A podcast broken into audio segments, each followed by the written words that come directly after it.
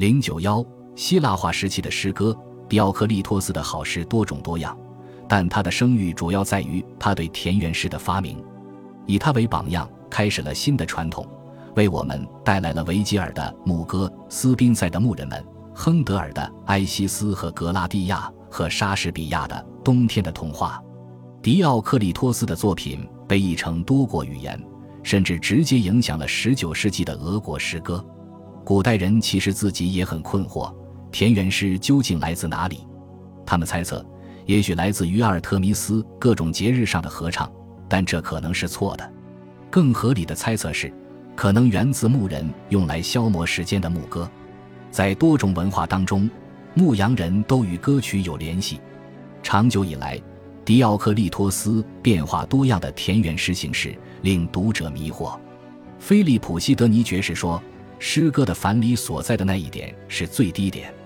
一些人为他的现实主义惋惜，另一些人为他的技巧惋惜。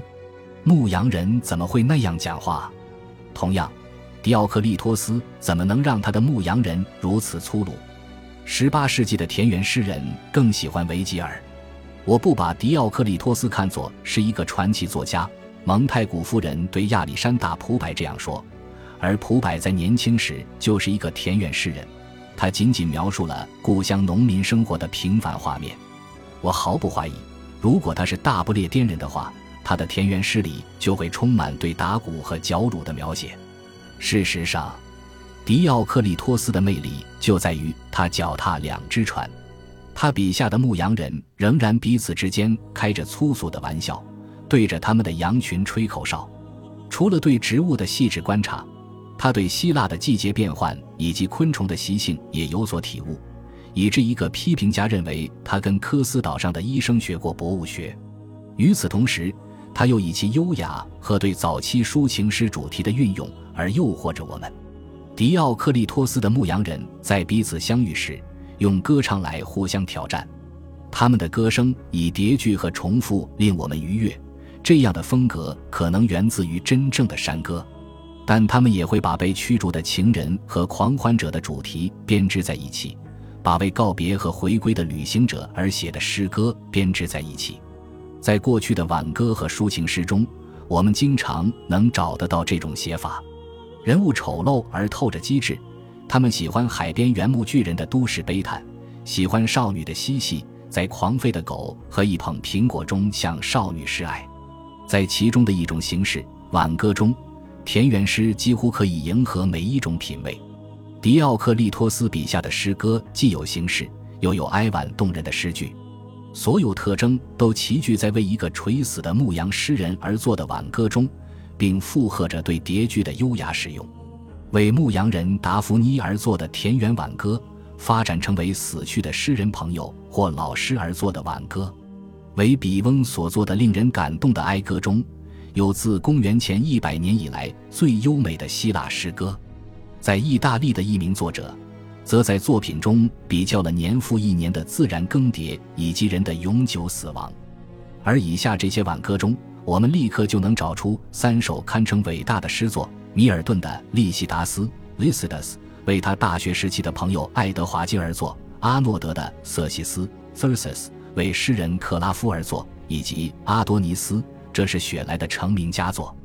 他的朋友利亨特在1816年秋天向他介绍了希腊化时期的田园诗，像夜来香的芳香。他后来写道：“以过量的甜腻控制了灵魂，使人觉得晕眩。”在希腊化城市兴起的背景下，田园诗的出现被误读了。有一个令人愉悦的故事，讲的是饱受痛风之苦的托勒密二世，偶然从自己宫殿的窗户向外望，看到了在尼罗河岸边野餐的人们。他非常羡慕普通埃及人的生活，但这种感觉并不是田园诗的源头。田园诗对新城区内的外国居民的生活不感兴趣。狄奥克利托斯的田园诗歌与亚历山大里亚没有明显的联系，但只有在这座巨大的城市中，人们才能轻易走进附近的田野，就像他第七首牧歌《里科斯岛上的人物》一样。城镇和乡村彼此错落，人们便不会感受到城市生活的压抑。当然，分界线是文化上的。田园诗把极端城市化的智慧和精致，转移到了那些很少具有城市价值观的人身上。田园诗一直能在精美的都市文化阶段里保持繁荣，犹如斯宾塞笔下的英格兰或华托的法兰西那样。在希腊，它也是产生于同样的价值观、精致、技巧和对古典传统的反思学习。这些品味一直受到公元前四世纪后期城市文化的哺育。希腊化时代早期的都市生活或王室对它并没有什么影响。同文学上的雅剧和讽刺短诗一样，田园诗将都市风格融进了博大精深的语言和韵律之中，而早期抒情诗则促使都市风格的风头盖过了其他风格，成为主导。在亚历山大里亚，两类顶级学者——王室的教师和王室的图书馆员，以更为大胆的形式追求着同样的价值观。年纪较轻的一位图书馆员是阿波罗尼乌斯。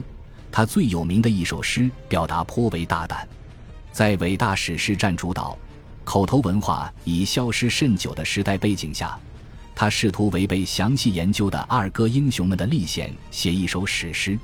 古代人断言，阿波罗尼乌斯在年轻时写了这首诗，首次发表后反响并不好，诗人遂隐退至罗德岛。待到返回时，他带来了修订版本，说这个是第二版。似乎是正确的，但在这首诗的背后，作者的阅读范围也显示出王室图书馆的魅力已经进入故事里了。不管是在阿波罗尼乌斯被任命之前还是之后，多亏了他的学识，古代评注者的工作也因他的眼界拓展到了极限。透过他的语言，我们能够对这一时代亚历山大里亚学者有关具体词汇的准确含义的某些论点提出质疑。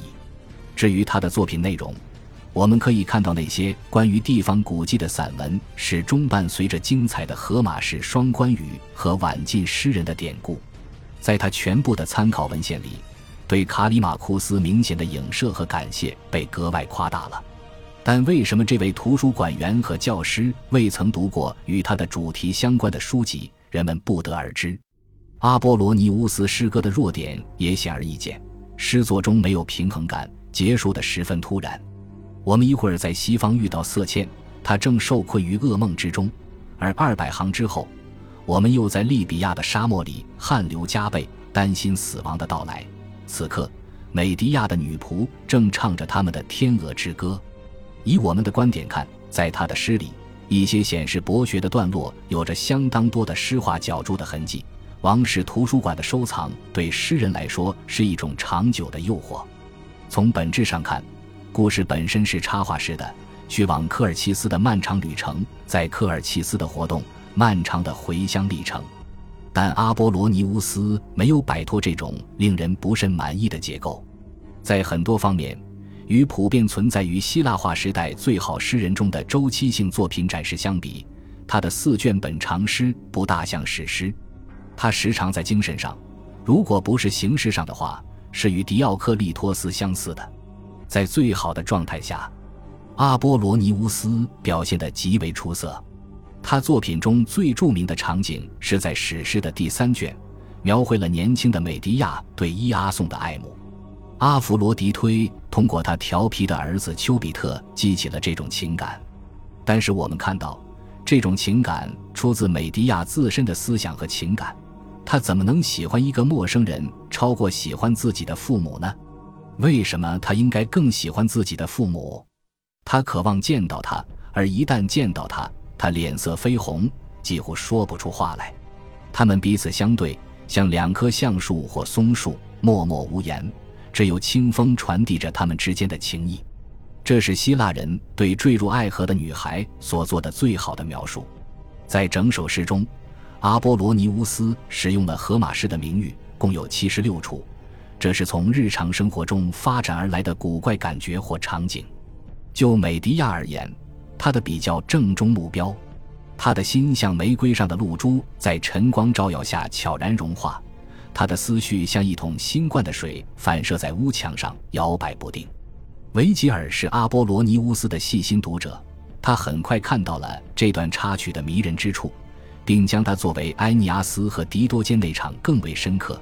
更为成熟的会面的起点，伊阿宋和美迪亚的插曲在第一卷《伊阿宋》与女王许破茜伯勒的相遇中已经有所预示。这个场景写得十分出色，同样值得阅读。在维吉尔那里，这段插曲也没有消失，他把他的特洛伊人带到了迦太基女王那里。但阿波罗尼乌斯与他所叙述的历险保持了一段距离。他是睿智而带着嘲讽的，他有一种瑟巴斯蒂亚诺里奇式的清楚和绘画天赋。当他讲到海上的仙女一整天都来回摇荡着二哥英雄们的大船，像挽起长裙在海边上玩球的姑娘时，我们能看到他在为自己的洛可可式想象发出会心的微笑。在利比亚沙漠那一边，领头的船像头马一样。引领着二哥大船，阿波罗尼乌斯喜欢诙谐的逆转。